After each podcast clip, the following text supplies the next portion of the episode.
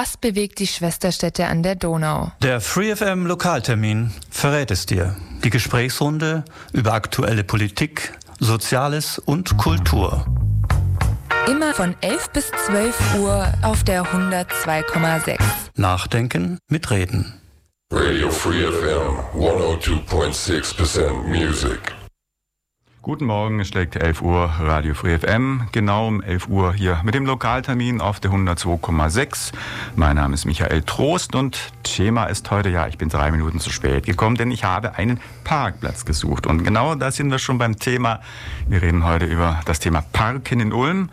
Parken immer so ein Thema, die Leute suchen, die Leute sind gestresst. Auf der anderen Seite die Diskussion, mehr öffentlicher Personal, Personalverkehr, mehr Grünzone, mehr Radwege und, und, und. Ein Thema auf jeden Fall, was sicherlich immer für Diskussion sorgen wird.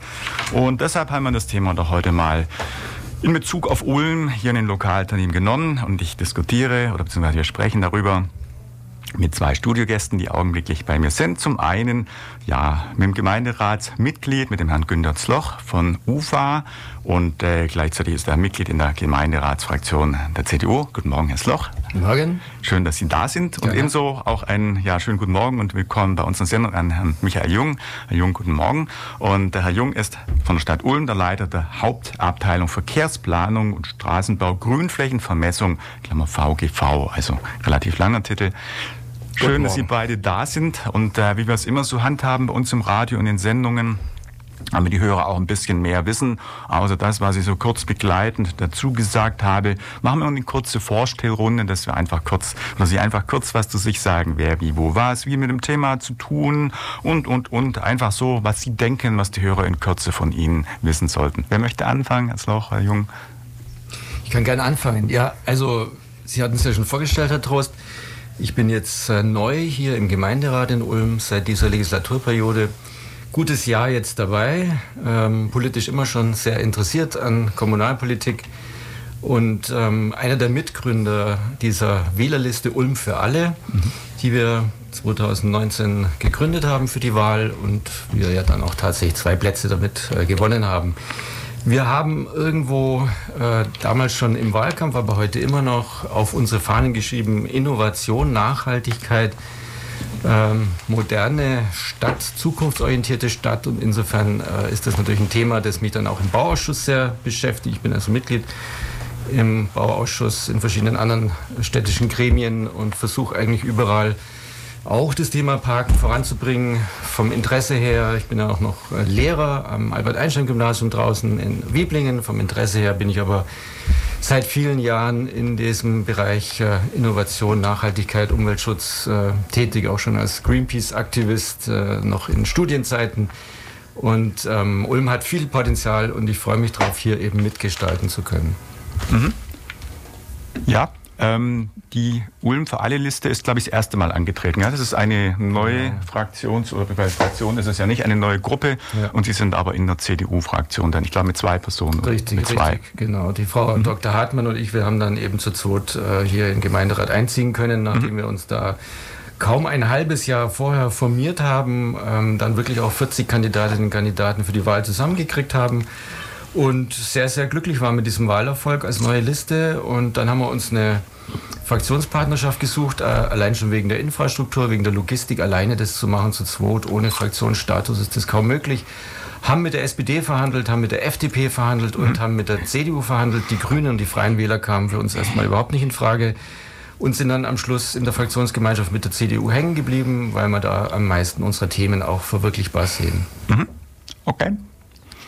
Ja, guten Morgen von meiner Seite aus nochmal. Ähm, mein Name ist Michael Jung. Ich bin hier halt in der Gesprächsrunde von der Stadt Ulm. Ich leite in der Stadt Ulm die Hauptabteilung Verkehrsplanung, Straßenbau, Grünflächenvermessung, VGV abgekürzt, wie Sie eben auch erläutert haben. Mhm. Vom Beruf bin ich Bauingenieur, habe in Karlsruhe Bauingenieurwesen studiert mit dem Schwerpunkt Verkehrsplanung und ähm, habe dann eine klassische Verwaltungslaufbahn im höheren Dienst eingeschlagen die bei Straßenbauverwaltung und dem Bundesverkehrsministerium bin ich letztendlich bei der Stadt Ulm gelandet. Ähm, wir fühlen uns ja auch sehr wohl. Wir sind seit Oktober 2017 in der Stadt und seitdem hat sich auch ähm, vieles hier in Ulm entwickelt und in der Diskussion ähm, ist in Diskussion gekommen. Und für mich ist sehr interessant, wie sich Ulm jetzt in den nächsten Jahren aufstellen wird äh, zum Thema Verkehr und vor allem jetzt parken. Und deswegen bin ich auch sehr gespannt, in welche Richtung Herzloch bzw. seine Kollegen in der Politik tendieren und mhm. welche Entwicklungsschritte sie der Verwaltung mit auf den Weg geben. Mhm. Ja, ich glaube, das Parken-Thema ist etwas, wo viele Hörer heute zu ähm, hören, weil jeder hat ein Auto, immer mehr Leute wollen fahren. Deswegen so für mich anfänglich, Herr Jung, da haben Sie bestimmt auch ein paar statistische Zahlen. Ähm, weiß man denn, wie viele Fahrzeuge in Ulm sich so täglich, besonders vielleicht zu Spitzenzeiten, nach Ulm hereinquälen und nach Parkplätzen suchen? Und dann natürlich die Frage auch, ist das eine zunehmende Zahl? Ist es eher abnehmend, weil die Leute ÖPNV fahren? Was ist denn überhaupt so die Ist-Situation? Was weiß man denn da? Was sind da an Zahlen, an, an Material vorhanden? Ja, also es ist immer schwer, über Statistik zu sprechen. Ähm, wir haben tatsächlich Zahlen. Wenn wir jetzt mal davon eingehen, ausgehen, dass ähm, Ulm rund 126.000 Einwohner hat, dann ist es sehr interessant, dass Ulm zum Beispiel auch etwa die gleiche Größenordnung als Arbeitsplätze anbietet. Ähm, es ist auch sehr interessant, dass Ulm in der Höhe etwa eine Einpendleranzahl hat. Also das heißt, Leute fahren, um zur Arbeit zu kommen, nach Ulm und fahren von einem anderen Ort hierher. Mhm. Wir haben eine Auspendlerzahl, die ist bei weitem nicht so hoch. Die liegt, glaube ich, bei 30.000 bis 40.000 Menschen. Aber der, der interessante Punkt, ähm, das nennt sich dann Modal Split. Also wie ist dieser Verkehr ähm, zusammengesetzt? Welche Verkehrsmittel werden dabei benutzt? Und da ist Ulm, ähm, beim Radfahren hatten wir ja das Ziel eben 20 Prozent in 2020, also heute sozusagen zu erreichen. Ähm, das ist wahrscheinlich nicht gelungen. Wir haben leider keine aktuellen Zahlen. Aber der wird so bei vielleicht 13, 14, vielleicht auch 15 Prozent liegen. Aber er wird auf jeden Fall unter 20 Prozent in meinen Augen liegen. Mhm. Dann haben wir einen sehr hohen Fußgängeranteil. Der liegt bei Mitte 20 Prozent. Das ist sehr gut. Ähm, und dann haben wir einen ÖPNV-Anteil, der dafür sorgt, dass wir insgesamt im Mittel auf etwa 54 Prozent in den Umweltverbund kommen. Umweltverbund bedeutet eben die äh, Fußgänger, die Radfahrer und die ähm, ÖPNV-Nutzer dann können Sie den Schluss daraus ziehen, dass etwa 46, vielleicht auch 45 Prozent ähm, eher auf den MIV aus dem motorisierten Individualverkehr zurückgreifen, mhm. entweder als Fahrer oder als Beifahrer. So ist der Modal Split angelegt. Das heißt, wir haben auch eine sehr hohe Zahl an Leuten, die täglich den Pkw benutzen. Mhm. Ja, insgesamt mit der Zunahme der Bevölkerung, insgesamt dann mit der Zunahme des Verkehrs ist also, wenn ich das äh, richtig verstehe, objektiv in den letzten Jahren und Jahrzehnten der Zugang der Menschen, die in die Stadt drängen, denn angestiegen. Ist das auf jeden Fall so, kann man das so sagen? Das kann man so sagen. Allerdings mhm. muss man auch berücksichtigen, dass wenn, wenn ich jetzt mal zurückschaue an den Zensus 2011, da hatte Ulm eine, eine erhobene Einwohnerzahl von 117.000 Menschen. Mhm. Jetzt sind es 126.000 Ungrad-Menschen. Oh ja. Also etwa, sagen wir mal, 9.000 Menschen mehr. Das Interessante aber, jetzt muss ich mir hier mal auf die Zahl rausschauen, in der gleichen Zeit sind die Pkw-Zulassungen, die Pkw-Zulassungen, also pro Person, ähm, tatsächlich um, um das gleiche Maß gestiegen. Also jeder Zuzug oder jeder Einwohner ähm, hat sozusagen einen Pkw mitgebracht. Oh ja. Ob er jetzt minderjährig, volljährig, im Rentenalter, egal wie ist, statistisch gesehen gab es ein Pkw mehr. Mhm. Das heißt, die meisten oder viele Familien haben zwei Fahrzeuge. So eins für den Mann, der damit zur Arbeit fährt, und eins für die Frau, damit sie Kinder zum Kindergarten fährt und zur Schule und zum Einkaufen. Und insofern hat das äh, Aufkommen an Autos auf jeden Fall stark zugenommen, mehr als wir eigentlich sogar einen Bevölkerungszuwachs bekommen haben. Und ähm, Natürlich, ich weiß nicht, die Zahlen von Neu und Ulm muss man die eigentlich zusammenrechnen, weil in Bezug auf Einkauf und in Bezug auf Andrang in die Stadt kann man ja wahrscheinlich gar nicht so klar unterscheiden, Ulm, Neu-Ulm, oder? Der eine wird vielleicht auch nach Neu-Ulm zum Einkaufen, parkt mal schnell in Ulm, weil es da mehr Plätze gibt, umgekehrt einer, was weiß ich, will primär irgendwo noch Neu-Ulm was einkaufen, denkt, oh, ich springe noch geschwind, da gibt's noch den Laden und will noch geschwind dann über die Donau und läuft auch noch nach Ulm rein. Das heißt, wahrscheinlich kann man gar nicht so genau differenzieren zwischen der Planung Ulm und Neu-Ulm oder der Statistik Ulm und Neu-Ulm, weil es ja nicht auch eine, ein Fleck oder eine auch, ähm, naja, Metropole irgendwo doch ähm, das Ganze ist. Das stimmt. Wir haben äh, deswegen auch vor, im nächsten Jahr das Verkehrsmodell der Städte Ulm und Neu-Ulm fortzuschreiben, also mhm. gemeinsam fortzuschreiben, weil es auch Mobilität kennt eben keine Grenzen, keine Stadt und auch keine Landesgrenzen. Und in dem Fall ist es für uns halt sehr wichtig, mit den Kollegen aus Neu-Ulm zusammenzuarbeiten und ja. auch für die Region ein Verkehrsmodell aufzusetzen, das eben auch diesen Model Split berücksichtigt, der beide Städte betrifft. Mhm. Ja, das heißt, man hat erkannt, da muss man gemeinsam und dann sind eigentlich Landes- oder Stadtgrenzen in dem Fall überwindbar, auch wenn das eine dann sogar Bayern, das andere Baden-Württemberg, anderes Bundesland ist. Das heißt, da gibt es dann schon Möglichkeit auf dem kommunalen, ohne jetzt über, was weiß ich, diese komplizierten Grenzen von Länderregelungen und was weiß ich, äh, was noch alles mit hineinspielt, äh, reden zu müssen. Also das geht relativ praktisch, praktisch und ja, auf der Arbeitsebene unkompliziert, oder? Ja, Absolut, mhm. äh, kann man so sagen. Der ÖPNV ist ja auch so, dass der grenzübergreifend stattfindet. Denken mhm. Sie an die Linie 5 oder denken oh ja. Sie an die Linie 7, die, die auch durch Null verkehrt und genauso die einfallenden Linien ähm, aus dem Neu-Ulmer Landkreis, die zum Hauptbahnhof in Ulm fahren. Ähm, das ist ein, eine Überschneidung, aber auch das Radverkehrsnetz stimmen wir mit den Kollegen immer wieder ab. Ähm, und wir haben natürlich zwei große Bauprojekte in den nächsten Jahren, die Adenauer Brücke und die Genster Brücke, die zwangsläufig da zu einer Zusammenarbeit führen. Mhm. Ist denn eigentlich in Bezug auf Verkehrsaufkommen und in Bezug auch äh, auf damit auf die Anzahl der Autos, äh, die Parkplatz suchen, im Grunde ähm, auch jetzt durch die Baustelle beispielsweise am Bahnhof oder der anderen Baustellen, die so in den letzten Jahren in Ulm waren, hat sich da was geändert? Ist erkennbar, dass zum Beispiel die Park-and-Rides zunehmend mehr angefahren werden oder fahren die Leute trotzdem rein? Wie gibt es da auch irgendwie Erkenntnis? Gerade ich meine, wenn ich das Nadelöhr hier vorne das ist am Bahnhof ja nicht unerheblich. Ja, das Nadelöhr in der Friedrich-Ebert-Straße vom Hauptbahnhof hat dazu mhm. geführt, dass vor allem Verkehrsverlagerungen auf die anderen Einfallstraßen existieren, logischerweise, weil mhm das Durchkommen zugegebenermaßen ziemlich schwierig ist an der Stelle. Der ähm, wesentliche Punkt ist, aber das sehen wir halt ziemlich gut, ähm, ist in den Parkhäusern, wie die Parkhäuser in Ulm ausgelastet sind. Sie sind sehr gut ausgelastet, also ohne Corona jetzt mal zu erwähnen, aber sonst sind sie sehr, sehr gut ausgelastet. Ähm, und ähm, bei den oberflächlichen Parkplätzen haben wir natürlich weniger stark ähm, eine Statistik, weil die stärker frequentiert werden, weil die stärker, äh, weniger stark unter Beobachtung stehen und ähm, bilanziert werden können. Mhm. Ja. Ähm, weil Sie es gerade ansprachen, ist eigentlich nur das am Rande erwähnt, weil das in Bezug auf Strategie wahrscheinlich jetzt weniger eine Rolle spielt, ist in Bezug auf Corona eigentlich irgendwie merkbar oder feststellbar, dass sich irgendwie was geändert hat, dass Leute weniger einkaufen oder drängt doch alles eigentlich ungebremst nach Ulm rein? Fürs Einkaufen bin ich mit Sicherheit der falsche Ansprechpartner. Ich weiß ja. nicht. Äh, naja, sagen wir so, Verkehrs vom Verkehrsaufkommen ja. ist es so, dass ähm, wir zwischenzeitlich tatsächlich in der Spitze mal 60 Prozent weniger Verkehrsaufkommen in der Stadt hatten. Das mhm. war eben so Ende März, als, als die großen Einschränkungen kamen. Allerdings sind wir heute wieder auf dem Niveau vor Corona. Mhm. Also, also es gibt wieder. im Verkehr nicht abzulesen, dass jetzt weniger Leute nach Ulm möchten oder weniger Leute sich in der Stadt ähm, also mir wäre es vielleicht nochmal, gerade wenn wir das ansprechen, wichtig, äh, in dem Zusammenhang darauf hinzuweisen, dass es eine Verlagerung gegeben hat im Verkehr. Mhm. Es ist völlig richtig, dass wir im Grunde wieder bei den Zahlen sind, die wir vor Corona hatten. Aber dieser Modalsplit, von dem vorher schon die Rede war, nämlich dass ähm, bestimmte Anteile zu Fuß, mit dem Auto oder mit dem Fahrrad äh, gemacht werden, der hat sich verschoben. Es fahren deutlich mehr Menschen Fahrrad. Es fahren logischerweise deutlich weniger Leute ÖPNV, auch aus Sorge noch mit dem mhm. ÖPNV zu fahren und aus Bequemlichkeit. Das heißt, wir haben, äh, so wie in anderen Städten in Deutschland auch, einen Trend zum Fahrradfahren, einen deutlichen Trend zum Fahrradfahren. Aha. Und da wäre dann für mich auch der Ansatz zu sagen, wenn wir über Parken sprechen, müssen wir natürlich auch über Fahrradparken sprechen und wir müssen darüber sprechen, wie wir ja, Trends verstärken, nutzen können, um eigentlich wegzukommen von der Situation, die Sie beschrieben haben, dass wir solche Nadelöhre haben, dass wir ähm, ja so teilweise auch Überlastungen haben. Wir kriegen ja jetzt mit den Sedelhöfen nochmal ein riesiges neues Parkhaus dazu. Das mhm. sind gut 600 Parkplätze. Die Bahn will drüben in der Schillerstraße noch ein Parkhaus bauen mit äh, mehreren hundert Plätzen.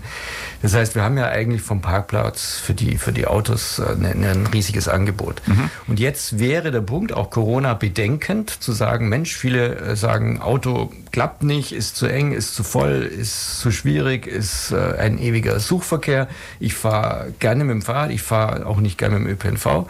Ähm, jetzt wäre die Chance, diesen Trend zu nutzen und zu sagen, ähm, durch Push- und Pull-Faktoren, beides muss ja zusammengekommen, ich muss die Leute ziehen, ich muss sie aber auch ein bisschen äh, drücken, in Anführungszeichen, ähm, dann das äh, innerstädtische Leben anders zu gestalten. Das wäre der Ansatz. Mhm.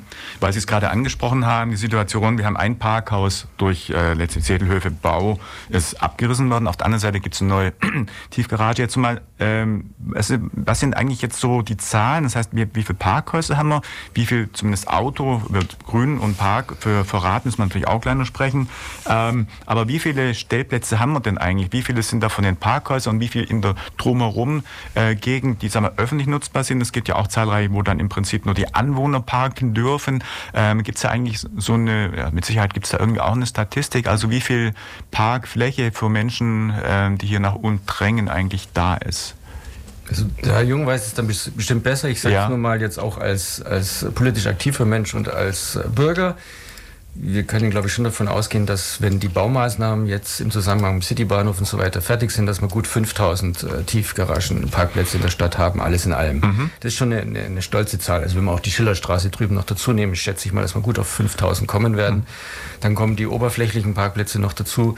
Ähm, das heißt, wir haben eigentlich da ein sehr gutes Angebot. Und manche unter uns äh, Kommunalpolitikern befürchten ja schon, dass wir ähm, dann in den Seelöwen früher oder später mal Champignons züchten, weil die gar nicht ausgelastet sein werden. Ähm, die CDU-Fraktion war auch die einzige Fraktion damals noch vor meiner Zeit, die gegen diese äh, riesige Parkgarage Sedelhöfe gestimmt hat, die das lieber oberirdisch in einem kleineren Rahmen lösen wollte. Man muss jetzt auch sehen, und das ist etwas, was sich die Autofahrer auch mal einfach ähm, ja, bewusst machen müssen. Ich selber fahre ja auch öfters mit dem Auto in die Stadt, so ist es ja nicht. Muss man sich bewusst machen. So ein Parkplatz in den Sedelhöfen, der kostet dann gut 120.000 Euro. Mhm. Das heißt, da nimmt man ganz schön viel Geld in die Hand, um hier Infrastruktur anzubieten. Mhm. Und da ist dann auch der Ansatzpunkt, wo ich sage, das reicht jetzt. Und jetzt müsste man dann versuchen, in anderen Bereichen ähm, ja, andere Verkehrsträger zu fördern. Mhm. Da hätte ich eine Frage. Wer überhaupt sind denn eigentlich dann diejenigen, die diese Parkhäuser betreiben? Haben die irgendwo auch mit der Stadt zu tun? Sind es Privatiers? Ich glaube, das ist nicht. Wie überhaupt, in welchen Besitzen, Anführungszeichen, oder unter welcher Gesellschaft werden diese Parkhäuser eigentlich betrieben? Sind es dann eine, sind es mehrere? Oder wie ist denn eigentlich da der Sachstand? Also wem auf gut Deutsch gehören oder wer betreibt und hat auch Gewinn aus den Parkhäusern? Ähm, das müssen wir ein bisschen differenzieren. Also Herr Zloch hat das schon richtig gesagt. Wir mhm. haben, ähm, wenn jetzt die Sedelhöfe fertig sind, also im Moment sind die ja nur äh, mit 400 Parkplätzen in Betrieb, aber wenn sie wirklich fertig sind und auch das Hauptbahnhof, neue Hauptbahnhof Parkhaus fertig sind, haben wir gut über 5000 Stellplätze im Innenstadtradius. Ja. Und ähm, das bedeutet also einen, einen sehr hohen eine sehr große Zahl an Möglichkeiten, sein Auto abzustellen rund um den, um den Innenstadtring und kurze Wege auch in die Innenstadt zu generieren. Ähm, betrieben werden diese Parkhäuser die wesentliche Anzahl von der PBG, das ist die Parkbetriebsgesellschaft der Stadt Ulm. Also es ist eine hundertprozentige Tochter der Stadt Ulm, ähm, die ähm, eigenwirtschaftlich unterwegs ist und entsprechend den ähm, Betrieb ähm, die Vermietung von Dauerparkern in den Parkplätzen, äh, in den Parkhäusern auch ähm, vornimmt, übernimmt für die Stadt. Und wir haben aber auch noch, ähm, sage ich mal, private Player in der Stadt. Das ist einmal das Müller Parkhaus in der Frauenstraße. Das gehört logischerweise der Drogerie Müller. Ähm, wir haben aber auch noch ähm, eben dieses Sedelhöfe, Park, Sedelhöfe Parkhaus. Ähm, das sind übrigens die beiden größten Parkhäuser in Ulm, mhm. die, mit jeweils etwa 700.000 Plätzen, ein bisschen mehr sogar in der Frauenstraße. Ähm, die sind beide privat betrieben. Also das bedeutet auch, der, ähm, die Sedelhöfe, der, der Investor, der unterwegs ist, hat es wiederum an einen, einen Betreiber vermietet, der damit eben versucht, Gewinn zu erwirtschaften. Mhm. Sind äh, die 5000 Stellplätze, die wir roundabout in Parkhäusern haben, vergleichbar mit anderen äh, Städten äh, in Ulms Dimension oder sind wir da schon besonders mit vielen ausgestattet oder eher wenig? Wie, ist äh, diese Anzahl einzuschätzen? Also sind wir im Vergleich zu anderen Städten, nehmen wir mal gleich große, weiß nicht, Freiburg ist, weiß nicht, wie groß Freiburg zum Beispiel ist, oder ähm, ja, einfach andere, die etwa in der Größe von Ulm sind. Wie, wie stehen wir denn da überhaupt mal zur Orientierung? Also den Vergleich kann ich nicht hundertprozentig ziehen, weil ja. ähm, Parkhäuser nicht mein Kerngeschäft äh, sind, äh, muss ich leider ehrlich zugeben. Allerdings ist es so, ähm, ich komme selber aber gebürtig aus Heilbronn. Ja. Ähm, und da kann ich durchaus sagen, da kann Ulm locker mithalten äh, mhm. mit der Parkhausgröße und Parkhaus, Parkplatzanzahl dementsprechend. Ähm, auch die andere Größe wie Pforzheim würde ich jetzt vom, von meinem, von meinem, meinem Eindruck her sagen, dass da Ulm auch locker mithalten kann, vielleicht sogar noch viel besser unterwegs ist. Ähm, und vor allem auch, ähm, ich sage jetzt mal, die Moderne der Parkhäuser, die Ulm hat. Mhm. Die darf man auch nicht unterschätzen. Ja. Ähm, wir haben in allen Parkhäusern letztendlich, äh, in allen neueren Parkhäusern oder größeren Parkhäusern haben wir eine sanitäre Einrichtung, also wo man kostenlos auf die Toiletten gehen kann, ähm, haben überwachte Parkhäuser, ähm, sind meistens mit Pforten besetzt, also eine hohe Qualität, die da stattfindet und ähm, das lässt sich Ulm grundsätzlich auch was kosten, aber wird auch angenommen, wenn man das Parkhaus am Rathaus sieht, oh ja. das ja eigentlich immer belegt ist, also zumindest, also sonntags jetzt wahrscheinlich nicht, aber grundsätzlich an den, an den Werktagen, sage ich mal, immer belegt ist, ähm, dort ist schon eine extrem hohe Qualität vorhanden, die sich auch am Bahnhof wiederholen wird. Mhm. Das heißt, wir können auf jeden Fall in Ulm sagen, wir sind an sich von der Anzahl der Parkmöglichkeiten für Fahrzeuge sehr gut ausgestattet und es besteht kein Grund zur Klage. Ähm, von den Flächen drumherum, die man auch noch so mitnutzen kann, gibt es da eigentlich auch noch eine Zahl, also die jetzt als frei verfügbare vorhanden sind, die jetzt nicht unbedingt als ähm, für wo Anwohner quasi reserviert sind oder äh, also es gibt ja auch noch diverse Parkmöglichkeiten, einen kostenlos, die anderen natürlich auch mit äh, mit Parkschein oder mit Automat. Das sind glaube ich auch noch mal zahlreiche Parkplätze, oder? Ja, täuscht man sich ein bisschen, also von der Dimension her. Es ist so, dass ähm, Sie reden jetzt von den öffentlichen oberirdischen Stellplätzen, die wir so in den Straßen und Gassen rund um die ja. Innenstadt haben. Ähm, da kann ich natürlich in erster Linie jetzt für die Innenstadt sprechen, weil wir da das Parkraumkonzept für die Innenstadt oder das Parkraummanagement in der Innenstadt neu aufstellen im Moment. Und da haben wir eine Erhebung laufen. Äh, das sind etwa rund 1400 Parkplätze, die dort ähm, im öffentlichen Raum zur Verfügung stehen und dann entweder bewirtschaftet sind oder mit Parkscheibe oder was auch immer in diesem Innenstadtbereich. Und der Innenstadtbereich, den haben wir definiert. Ähm, das ist der Bereich äh, zwischen Hauptbahnhof, Olgastraße, Donau und ähm, Münchner Straße. Mhm. Oh ja. Das sind etwa 1400 Parkplätze. Ja, das ist ja auch nochmal, also nicht ganz wenig.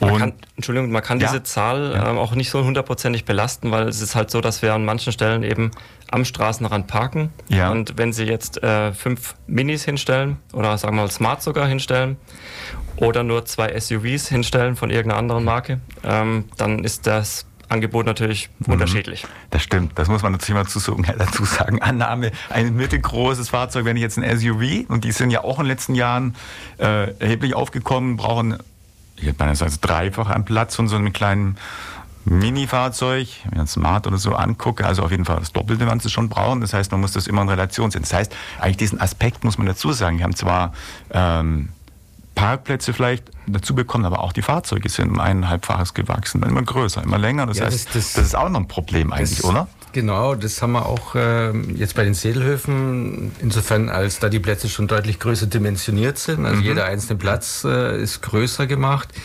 Das kostet natürlich auch wieder Geld und ähm, wenn Sie die Parksituation auch bei Einkaufsmärkten oder sonst wo angucken, ähm, die, die SUVs, die größeren Fahrzeuge, passen da ja kaum noch auf die vorgezeichneten Flächen und dann eben auch auf die städtischen oberirdischen Stellflächen.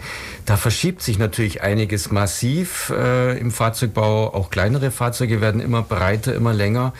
Ähm, wenn Sie einen Golf nehmen, Golf 1, Golf 2 und den mit dem heutigen Golf vergleichen, dann ist das so wie früher mal ein Passat ist, dann ein heutiger Golf. Das hat ja. sich alles verschoben, ganz zu schweigen wirklich von den großen Fahrzeugen. Mhm. Muss man, muss man mitsehen und ähm, vielleicht dann doch ähm, ein Bewusstsein, Thema Innovation und Bewusstsein ähm, in der Bevölkerung dafür schaffen, dass ähm, diese Stadt äh, dann lebenswert wird, wenn sie sehr viel Grün hat, wenn sie sehr viel Aufenthaltsqualität hat und nicht, wenn sie jeden SUV unterbringen kann. Mhm. Das, das sollte das Ziel sein. Und das ist Bestandteil eines Parkraummanagements, wenn ich das schon mal richtig vermute. Ich würde sagen, über genau das Thema Parkraummanagement sprechen wir nach der ersten Musik. Wir haben dazu schon wieder elf Minuten, äh, elf, was denn, elf bis elf Uhr 23, 23 Minuten gesprochen. Wir spielen mal Musik. Die Band heißt Abby und das, äh, der Titel heißt Riddles. Abby ist, glaube ich, aus Baden-Württemberg. Baden-Württemberg eine Band. Okay, spielen wir. Radio Free FM, Lokaltermin, heute am 2. 2. August haben wir ja auch schon, ja. Und wir sprechen hier in Ulm über das Parken. Meine Studiogäste sind Günter Loch von der UFA und außerdem CDU-Fraktionsmitglied sowie dem Herrn Michael Jung von der Stadt Ulm, Leiter der Hauptabteilung Verkehrsplanung Straßenbau, Grünflächenvermessung.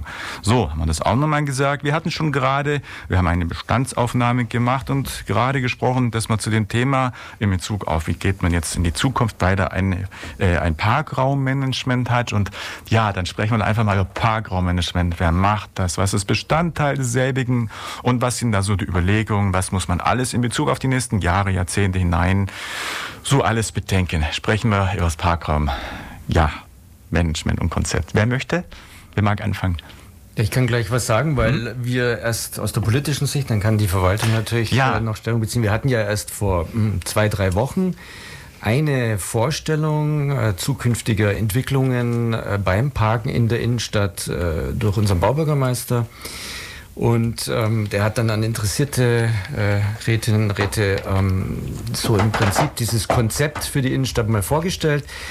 Ihre erste Frage, wer macht es? Die Verwaltung entwickelt Vorschläge, zeigt Linien auf, ähm, gibt sozusagen Planungsvorgaben, auch äh, juristische Vorgaben, die man beachten muss. Und die Politik, die Bürger vor allem, entscheiden dann. Und das ist natürlich ein sehr schönes äh, Konzept, dass äh, hier das zukünftige Parkraummanagement in unserer Stadt äh, dann ganz stark von Bürgerbeteiligung geprägt sein wird. Es wird im September noch, wenn ich es richtig in Erinnerung habe, eine Auftaktveranstaltung, also auf jeden Fall im Herbst eine Auftaktveranstaltung mhm. geben. Da habe ich dann auch äh, in dieser Planungsgruppe darauf bestanden, dass die ähm, Präsenz äh, in Präsenzform stattfindet und nicht wie dann teilweise erstmal angedacht nur digital. Ähm, die Bürger sollten mal abgeholt werden in der Donauhalle, die Möglichkeit haben, dann ähm, ja, ihre Ideen, ihre Wünsche, Sorgen und so weiter zum Ausdruck zu bringen. Und ähm, das wird also ein sehr, sehr spannender Prozess. Die Verwaltung hat verschiedene Dinge vorgeschlagen. Es war ja noch eine nicht öffentliche Sitzung. Ich werde also nicht aus dem Nähkästchen jetzt plaudern. Aber letztendlich geht es darum, ähm, wie man hier in der Innenstadt äh, Anwohnerparken mhm. und Fremdparken im oberflächlichen, im oberirdischen Bereich äh, miteinander in Einklang bringt, wie man die rechtlichen Vorgaben nutzt, wie man teilweise eben auch äh, grundsätzlich überlegt, wie viele Parkplätze vorhanden sind und ähm, davon ausgehend grundlegende Entscheidungen dann aber auch für die anderen Stadtteile. Das, was in der Innenstadt passiert, ist dann der Auftakt zu dem, was später dann eben in der Weststadt passiert, was später in der Oststadt oder sonst wo passiert. Mhm. Das heißt, wir sind jetzt gerade im Moment an einem ganz tollen Prozess, wo die Bürgerinnen und Bürger zusammen mit der Verwaltung, zusammen dann auch mit uns im Gemeinderat äh, überlegen müssen, wie sie die Stadt zukünftig haben wollen. Da gibt es ja auch die RPGs, die regionalen Planungsgruppen, haben die in den Kontext auch mit Gestaltung oder Vorschlags oder irgendwie in einer Weise mit äh, Sprache. Die werden natürlich auch in diesen Prozess mit einbezogen. Das ja. ist ein ganz wichtiger Ansprechpartner bei, all, mhm. bei allen Fragen auch äh, jetzt, wenn es um irgendwie ähm, neue Radwege oder sonstige Dinge geht, werden die immer angesprochen und immer mit einbezogen. Und auch bei dem Parkraummanagement äh, sind die natürlich dabei. Mhm. Ja. Genau, äh, ich finde, Herr Sloch hat das sehr gut, sehr, sehr gut sogar erklärt. Ähm, wir sind im Moment in dem Gebiet, das ich vorhin Innenstadt genannt hatte, äh, unterwegs und versuchen, da ein neues Parkraumkonzept aufzubauen. Das hat vor allem folgende Bewandtnis, dass wir im Vergleich zur bestehenden STVO keine, keine rechtliche Grundlage mehr haben dafür, wie der Parkraum momentan teilweise gemanagt wird. Also ich spreche jetzt insbesondere von Bewohnerparkbereichen, die in der Stadt bestehen und uns im, im Verwaltungshandeln immer wieder vor, vor Herausforderungen stellen, weil halt Wünsche aus anderen Teilen der Bürgerschaft kommen, doch dort auch ähnliche Situationen einzurichten, die aber rechtlich nicht haltbar sind. Und das ist jetzt der, der, der Kernprozess, äh, um den es eigentlich geht. Wir haben dort im vergangenen Jahr, im, ähm, im letzten Jahr, im, im September, nee, im, im Frühjahr, war das 2019, ähm, eben ganz intensiv den Parkraum im Innenstadtbereich untersucht. Das heißt, dort wurden mehrere, in, in zwei Stunden Abständen mehrere Menschen, Studenten haben das übernommen, Gott sei Dank, ähm, durch die Gassen geschickt und haben ähm, versucht, anonymisiert die Fahrzeuge zu erheben und den Parkdruck halt ähm, darzustellen, der sich jetzt eben so zeigt, dass wir eben, das, was der Herr Zoch beschrieben hat, eine sehr große ähm, einen sehr großen Interessenskonflikt haben zwischen Bewohnern, zwischen ähm, vielleicht äh, Nutzern von außen, die einen Parkplatz suchen, aber auch den Leuten, die halt ähm, hier grundsätzlich zum Arbeiten reinkommen oder ähm, auch grundsätzlich Gewerbe betreiben oder auch grundsätzlich eine ganz andere Geschichte äh, mit diesen Stellplätzen halt vorhaben. Und ähm, jetzt ist die Diskussion, ähm, die müssen wir noch führen. Da kam leider, das wollten wir im Frühjahr machen, eben diese Corona-Krise dazwischen und ähm, dieses Versammlungsverbot in dem Sinne. Das bedeutet aber, dass wir jetzt halt andere Konzepte gehen möchten. Ich bin auch sehr froh dass der Herr Sloch diese Auftaktveranstaltung vorgeschlagen hatte, dass wir die auch ähm, in Person machen können, also sprich ähm, ähm, da auch vielleicht eine andere Bevölkerungsgruppe noch mitnehmen können, die vielleicht nicht so technikaffin ist, weil vieles läuft eben nur digital dann ab und ähm, schließt vielleicht auch andere Menschen aus. Und in dem Sinne möchten wir das im Herbst durchziehen. Ähm, da entwickeln wir gerade das Konzept und auch die ersten Vorschläge seitens der Verwaltung, die dann zur Diskussion stehen werden. Mhm. Das heißt, das Ganze ist schon eine größer angelegte Diskussion und schon etwas, ähm, was ein bisschen mehr Raum ein, generell so. Ähm, wir kommen sicherlich auf die verschiedenen ähm, Details noch zu sprechen, aber wie, sagen wir mal, in Bezug auf Verkehrsraumplanung ist denn jetzt in der, in der, im Gemeinderat äh, die Diskussion, wie harmonisch oder wie dissonant ist das, dass äh, die verschiedenen Fraktionen sind die weit auseinander in den ersten Planungen. Die einen kann ich mir vorstellen, setzen ganz stark auf Begrünung und auf weniger Autos, wenn die anderen das wahrscheinlich eher nicht so sehen. Kann man das so ganz grob sagen? Wie weit also sind denn da die, die Meinungs... Äh, also das ist dann die Spanne, ja? Ja, das ist eine, eine, eine äh, wichtige Frage und ähm, eigentlich eine, die zu einer überraschenden Antwort führt. Die sind so weit voneinander gar nicht entfernt. Ähm, mhm. die große Politik die findet relativ selten statt mit äh, grundlegenden Diskussionen und grundlegenden Fragestellungen. Ich mache es an einem Beispiel äh, äh, mal fest, wo man dann sieht, dass in der Stadt äh, die Kommunalpolitik an der Sache interessiert ist und nicht an, an großen äh, Diskussionen und tatsächlich in der Sache relativ weit kommt. Es ging um die Verlängerung ähm, jetzt der ähm, ja, Sperrung Herdbrucker Straße, möglicherweise Einrichtung Fußgängerzone. Da hat man ja mit einem Verkehrsversuch jetzt mal den Marktplatz abgetrennt und hat äh, den Durchgangsverkehr in der Herdbrucker Straße verändert. Und ähm, dann hat die Verwaltung von sich aus die Ergebnisse mal vorgestellt und ähm, auch mögliche Vorgehensweisen für die Zukunft. Frage war, verlängert man den Versuch oder wie geht man mit der Herdbrugger Straße um? Und ob Sie es glauben oder nicht, die Fraktionen haben unisono mit elf gegen eine einzige Stimme beschlossen, die Verwaltung prüfen zu lassen, ob die Herdbrugger Straße nicht sogar dauerhaft in eine Fußgängerzone umgewandelt werden oh ja. kann mhm. und ob nicht da insgesamt gesehen, auch was das Parken anbelangt, eine ganz andere äh, Methodik äh, gefahren werden kann. Ähm, man sieht jetzt in Corona-Zeiten durch die Ausweitung der Gastronomie, dass diese Straße wahnsinnig belebt ist, dass da unglaublich viel passiert. Man sieht auch, dass die wenigen, ich glaube, es geht um sage und schreibe zwölf Parkplätze in dem Bereich, dass diese wenigen Parkplätze es nicht unbedingt wert sind, dass hier ein ständiger Suchverkehr stattfindet, mhm. dass hier äh, rund um die Blöcke gefahren wird.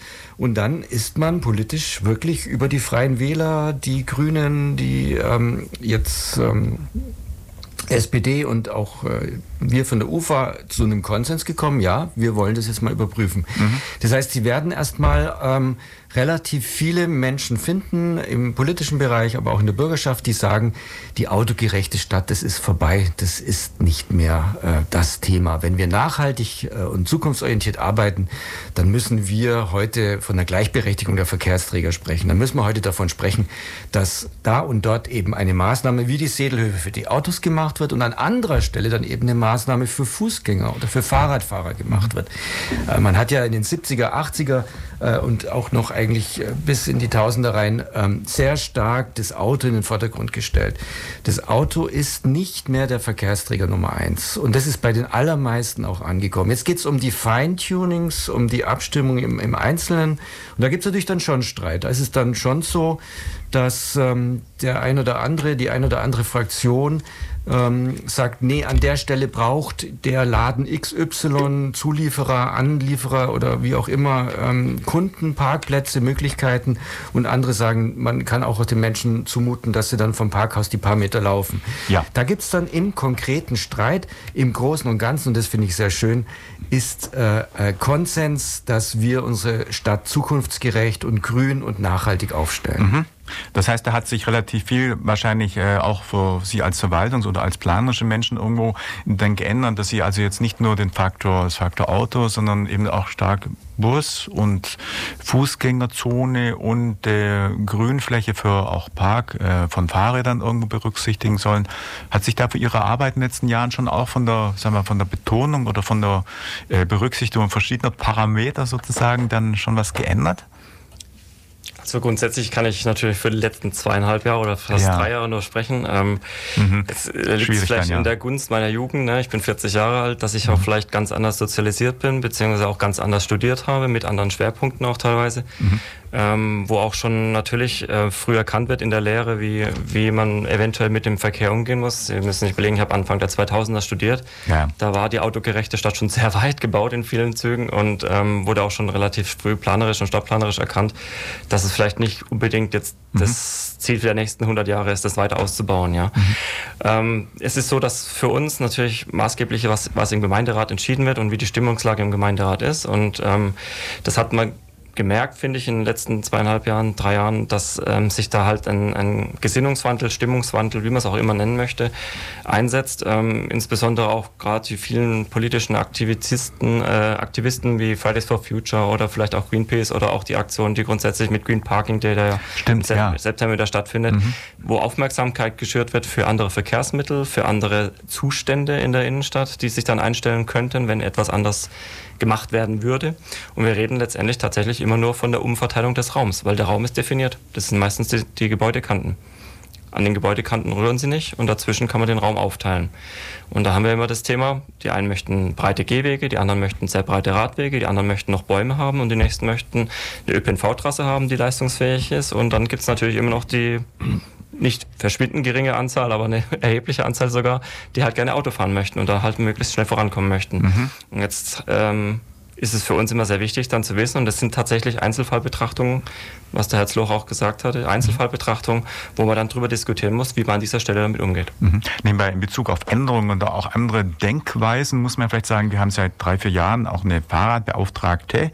Also die erste kenne ich, die Friederike Christian, die hatten auch mehr vom Rad. Ich weiß nicht, gibt es glaube ich eine Nachbesetzung zwischen das Loch, wissen Sie dazu? Leider was? eben äh, nicht wirklich. Die Stelle ist zwar besetzt, aber äh, ich glaube schwangerschaftstechnisch so. äh, noch nicht äh, aktiv. Aha. Das heißt, wir sind ähm, schon jetzt viele Monate im Moment ohne eine Leitung. Äh, mhm. Von dem her weiß ich nicht, wann das jetzt verwaltungstechnisch besetzt wird. Die Stelle wurde ja neu ausgeschrieben, da gab es einen Wechsel.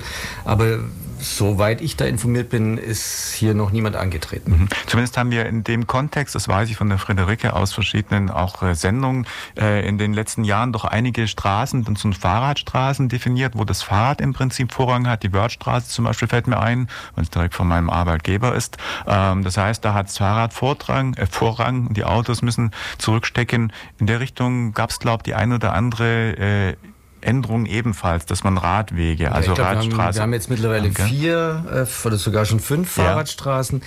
Ähm, und da geht es jetzt zum Beispiel, wenn Sie äh, politische Unterschiede herausarbeiten wollen und sehen wollen, wo es noch äh, Streitigkeiten gibt, da geht es nicht mhm. darum, dass man grundsätzlich hier und dort eine Fahrradstraße macht, aber da geht es dann wirklich ganz konkret darum, wie soll die aussehen. Wenn wir die Wörthstraße nehmen, ich möchte hier gerne eine Einbahnstraße, ich möchte hier mhm. gerne eine andere Situation. Ich fahre die Wörthstraße sehr häufig mhm. und äh, dort kommt es immer wieder zu Konflikten zwischen Autofahrern und äh, Fahrradfahrern. Es ist ja schön, äh, so ein Label zu machen, Fahrradstraße, das ist ja mhm. schön, das auf den, auf den Boden zu sprayen, Seit neuestem gibt es auch eine Plakataktion äh, ja, äh, der Stadt. Mhm, äh, wie viel ist Ihnen das wert?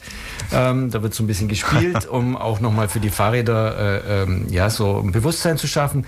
Aber gleichzeitig ist es so, dass dort viele diese Straße immer noch als Abkürzung benutzen, mhm. als äh, Möglichkeit, andere Straßen zu umgehen oder eben auch als halbe Rennstrecke. Und ich mir mit dem Fahrrad oft denke, okay, ähm, wenn ich jetzt nicht sehr, sehr vorsichtig fahre, dann werde ich überfahren. Das heißt, ähm, da geht dann der politische Streit los. Ich hätte hier gerne eine Einbahnstraße, das würde das deutlich entlasten, das würde für die Fahrräder einen deutlichen Zugewinn haben, weil wenn sie äh, beidseitigen Verkehr haben, plus Fahrer, dann wissen sie, wie schnell sie an der Seite kleben, wie unwohl sie sich da fühlen. Und ähm, das wäre jetzt so ein Punkt, wo man im Konkreten mal sieht, dass man noch was ausbauen kann. Andere Themen äh, auch, hat auch mit Parkraum zu tun, ist dann, wenn Sie die Frauenstraße anschauen, äh, Olgastraße, da gibt es überall noch äh, Stellen, wo eben Fahrradfahrer eigentlich gar nicht unterwegs sein können ähm, und Parkplätze das auch verhindern ähm, und die Busspuren auch nicht freigegeben werden können. Das sind wieder technische Gründe, hat was mit Ampelschaltungen zu tun. Und dann geht es letztendlich darum, wenn ich in der Frauenstraße Fahrradverkehr haben will, wenn ich da mehr in diese Richtung machen will, dann muss ich die Busspur öffnen, dann muss ich vielleicht den einen oder anderen Parkplatz äh, dann fallen lassen.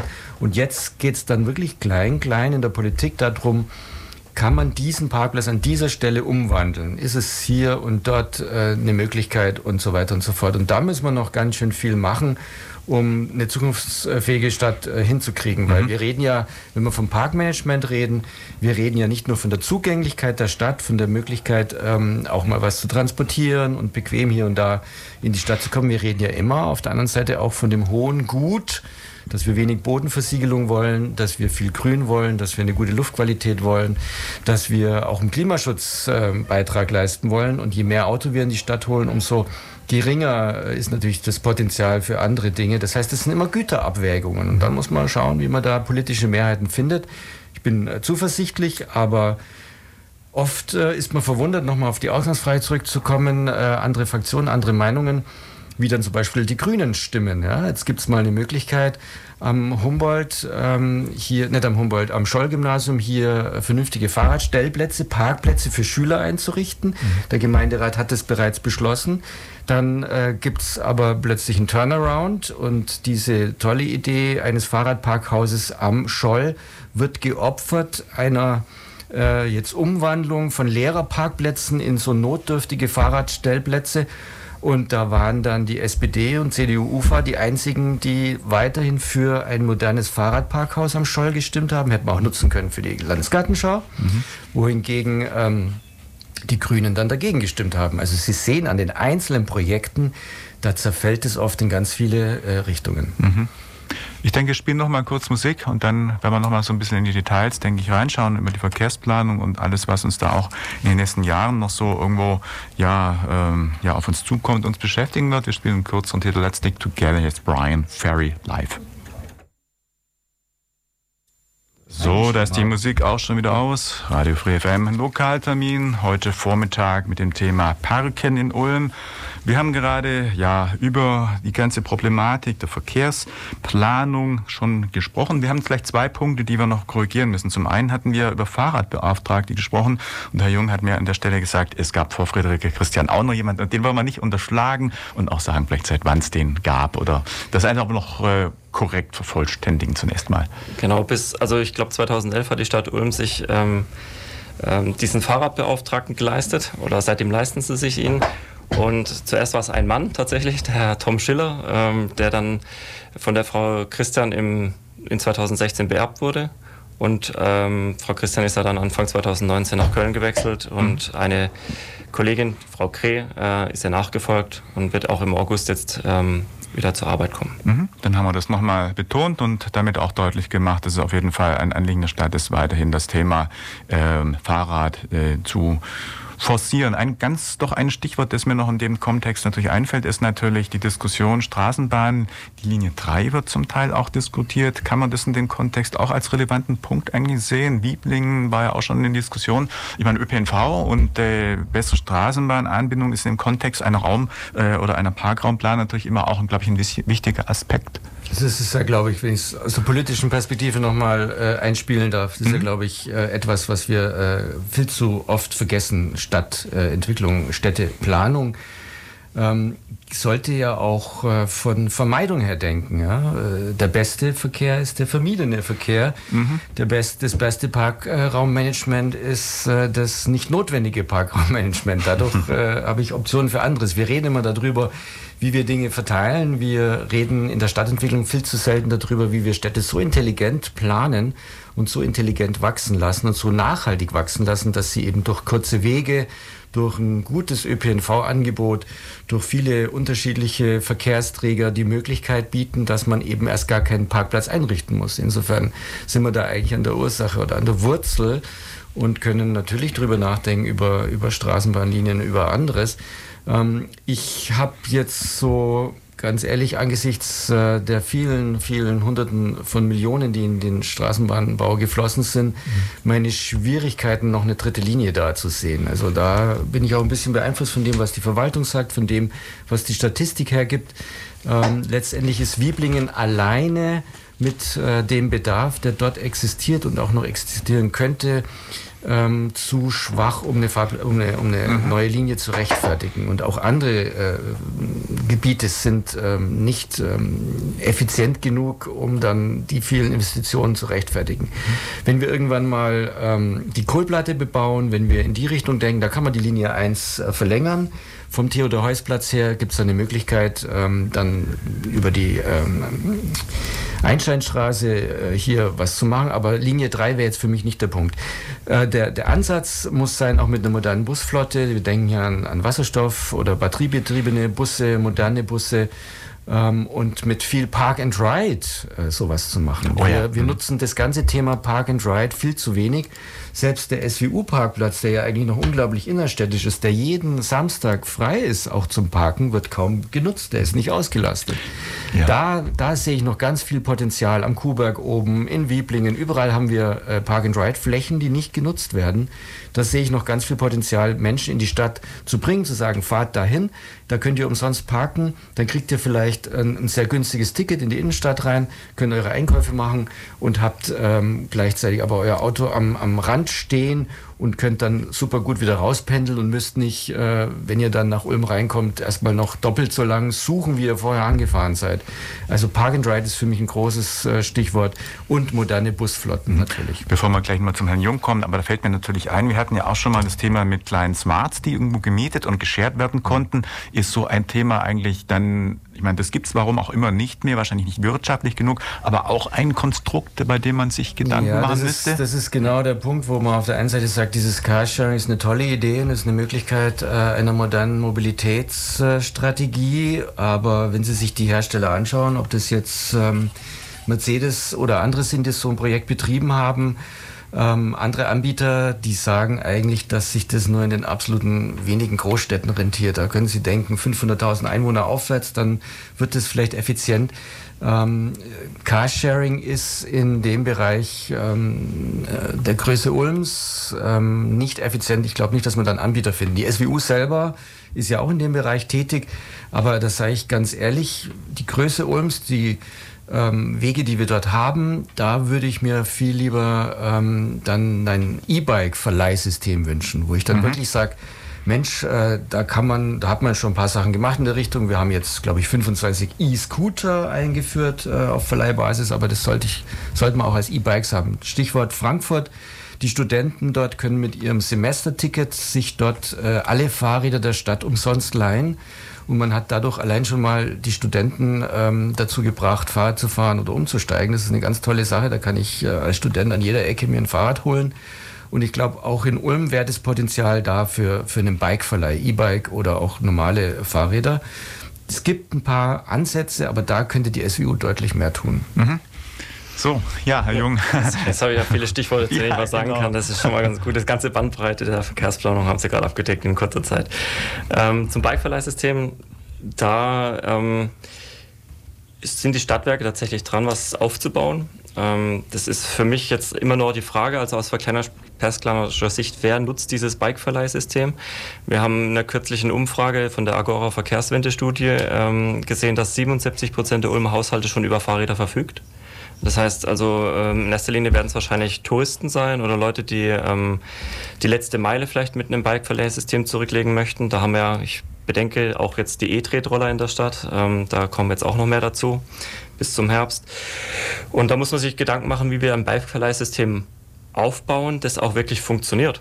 Ja, und ähm, das auch angenommen wird, weil alles andere wäre ja auch Platzverschwendung in der Stadt. Weil wir kämpfen gerade sehr viel an vielen Stellen um Platz. Ähm, und wenn wir dann ein Bike-System aufbauen, dann müssen die Räder auch irgendwo rumstehen und angeboten werden, hoffentlich, und dann fahren und nicht nur rumstehen. Und wenn das nicht passiert, dann ist ein, jedes Bike-Verleihsystem sinnlos. Ähm, Carsharing, da bin ich der Meinung, dass es durchaus in der Stadt Ulm und Neu-Ulm zusammengerechnet, eben mit fast 200.000 Einwohnern äh, perspektivisch, eine deutliche Relevanz besitzen kann. Es muss auch das ein, ein stationäres Carsharing-System sein. Ähm, also nicht das Floating, was mal durch ähm, die damaligen ähm, äh, von Daimler die, die Autos fahren. Ähm, Drive Now hieß das, glaube ich. Ähm, und ähm, Nee, Car2Go hieß es. Car2Go, Entschuldigung. Car2Go Drive. Now ist von BMW, Ja. das haben wir alle, alle mal durchgemacht. ähm, also äh, Car2Go hieß es. Äh, das war ein Free-Floating-System, also man ist gefahren und konnte sein Auto irgendwo abstellen und ähm, dann stand es da und dann stand es am Abend außerhalb der Kernstadt und wurde dann mehr oder weniger wieder von eigenen engagierten Leuten wieder reingefahren in die Stadt und dann wurde das gleiche Prinzip am nächsten Tag wiederholt. Also hat gar nichts gebracht. Wenn Sie, während, wenn Sie stationäres Carsharing einbauen, dann gibt es konservative Studien, die sagen, dann sparen Sie acht Autos im Schnitt und wenn Sie den Bundesverband fürs Carsharing nehmen, sind es 20 Autos, die Sie damit sparen. Ja? Also vielleicht spart man wirklich ein paar Autos ein, aber grundsätzlich ist es ja eine, eine sinnvolle Idee, dass man eventuell einen Zweitwagen abschaffen kann, um dann dieses Angebot Carsharing zu nutzen und dann Wege damit zu bereiten. Ähm, die Linie 3, die Sie angesprochen hatten, ähm, ähm, das ist wirklich so ein, ein Thema, das ähm, immer mal wieder aufkommt, gerade mit Wieblingen im Zusammenhang. Äh, da möchte ich den Satz zu sagen, das Wichtigste ist, dass sie wirtschaftlich ist. Ja? Wirtschaftlich heißt, das werden der Nutzen und der, die Kosten werden gegenüberstellt und versucht zu bewerten. Volkswir volkswirtschaftlicher Nutzen zum Beispiel. Kosten sind ja relativ leicht ermittelt. Aber ähm, wenn dieses Nutzen-Kosten-Verhältnis nicht größer eins ist, also der Nutzen den Kosten überwiegt, dann äh, haben wir erstens keine Chance, Förderung vom Land zu bekommen, um so eine Linie zu bauen. Und zweitens ist es ja auch für eine Gesellschaft total äh, ja, dumm, eigentlich dann Geld für was, was unwirtschaftlich wäre, auszugeben. Die Stadt der kurzen Wege, ein, ein sehr gängiges Prinzip, äh, das da beschrieben wurde. Ich bin sehr froh an der Stelle, dass Ulm in der Innenstadt jetzt Einzelhändler bekommt im Sinne von äh, Nahversorgern, also wie zum Beispiel die Supermarktkette, die jetzt beim Kaufhof unten drin aufgemacht hat, Aldi, Mhm, ähm, der Edeka, der in den Sedelhöfen da ist und auch der Rewe City, der unmittelbar in der Nähe bei Münster ist. Ähm, das Angebot war vorher ziemlich mau. Ähm, Das heißt, die Leute mussten sich bewegen, um ihren Einkaufsbedarf zu decken, ihr Lebensmittel einzukaufen und sind in die Blaubeurer Straße gefahren zu den großen Händlern oder auch nicht. Jetzt kann das alles fußwegig oder mit dem Fahrrad bestritten werden und es gibt keinen Grund mehr, jetzt diese Distanzen mit dem Auto zurückzulegen, sondern man hat einfach die Möglichkeit, innerhalb von einem Radius von 300 Metern relativ viele ähm, Geschäfte anzufahren oder anzugehen in dem Fall. Ja. Und das Park and Ride, ähm, ja, da haben wir ähm, jetzt durch den kostenlosen ÖPNV an Samstagen ähm, leider die ernüchternde ähm, Zahl an Nutzern, die jetzt zum Beispiel am Kuhberg oder vielleicht in der Lise-Meitner-Straße an der, in der Wissenschaftsstadt ähm, ihr Autos abstellen. Das wird nicht besonders gut angenommen. Warum wird es nicht gut angenommen? Ähm, der ÖPNV an sich wird gut angenommen, aber es benutzen natürlich innerstädtische Menschen in erster Linie. Also, Also die Leute, die. Samstag kommt an. Der kommt an, Okay. da haben wir gute Nutzerzahlen, extrem gute Nutzerzahlen. Ich glaube, da müssen Sie nochmal die SWU fragen, aber nach meiner Kenntnis sind es 50 Prozent mehr als an normalen Samstagen. Das lässt sich sehen. Das lässt sich auf jeden Fall sehen, aber ähm, bei der Befragung kommt eben raus, dass es primär Leute sind, die in der Stadt wohnen und natürlich dann der, den ÖPNV nutzen. Das ist bestimmt interessant, aber die andere Frage, die sich ja stellt, wie wären die sonst in die Stadt gefahren? Wären sie überhaupt sonst in die Stadt gefahren? Hätten sie vielleicht sonst das Fahrrad benutzt? Wären sie gelaufen? Oder hätten sie tatsächlich das Auto benutzt? Im letzteren Fall wäre es auf jeden Fall eine Verbesserung, aber in den anderen beiden Fällen ist es jetzt nicht unbedingt das, was wir erreichen möchten. Der ähm, wesentliche Punkt in meinen Augen ist für die einfallenden Verkehre, als für Leute, die aus Ehingen oder vielleicht aus Senden oder vielleicht aus Memmingen oder wo auch eher fahren, ähm, wenn die über die Adenauer Brücke fahren, dann sind sie eigentlich schon in der Stadt. Dann bringt jetzt der Park-and-Ride-Verkehr nicht besonders viel. Also muss ich sie viel früher abholen ähm, und da spielt in meinen Augen die allergrößte Relevanz die Regio-S-Bahn.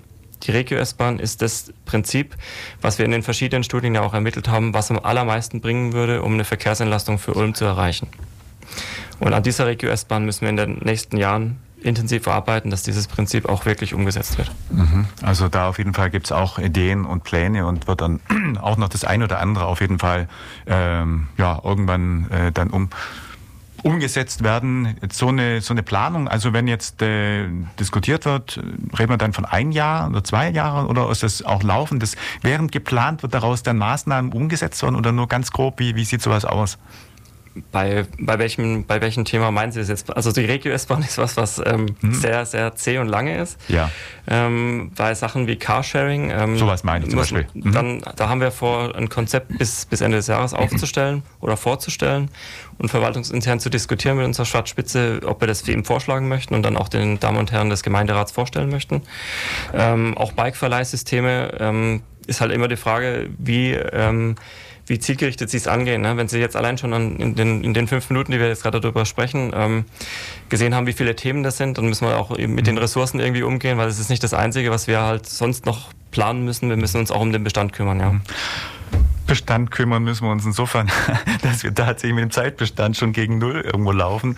Ähm, ja, wir sind eigentlich mit dem Lokaltermin, auch wenn wir sicherlich noch eine Stunde weiterreden können, damit schon wieder durch. In zwölf kommt die Plattform.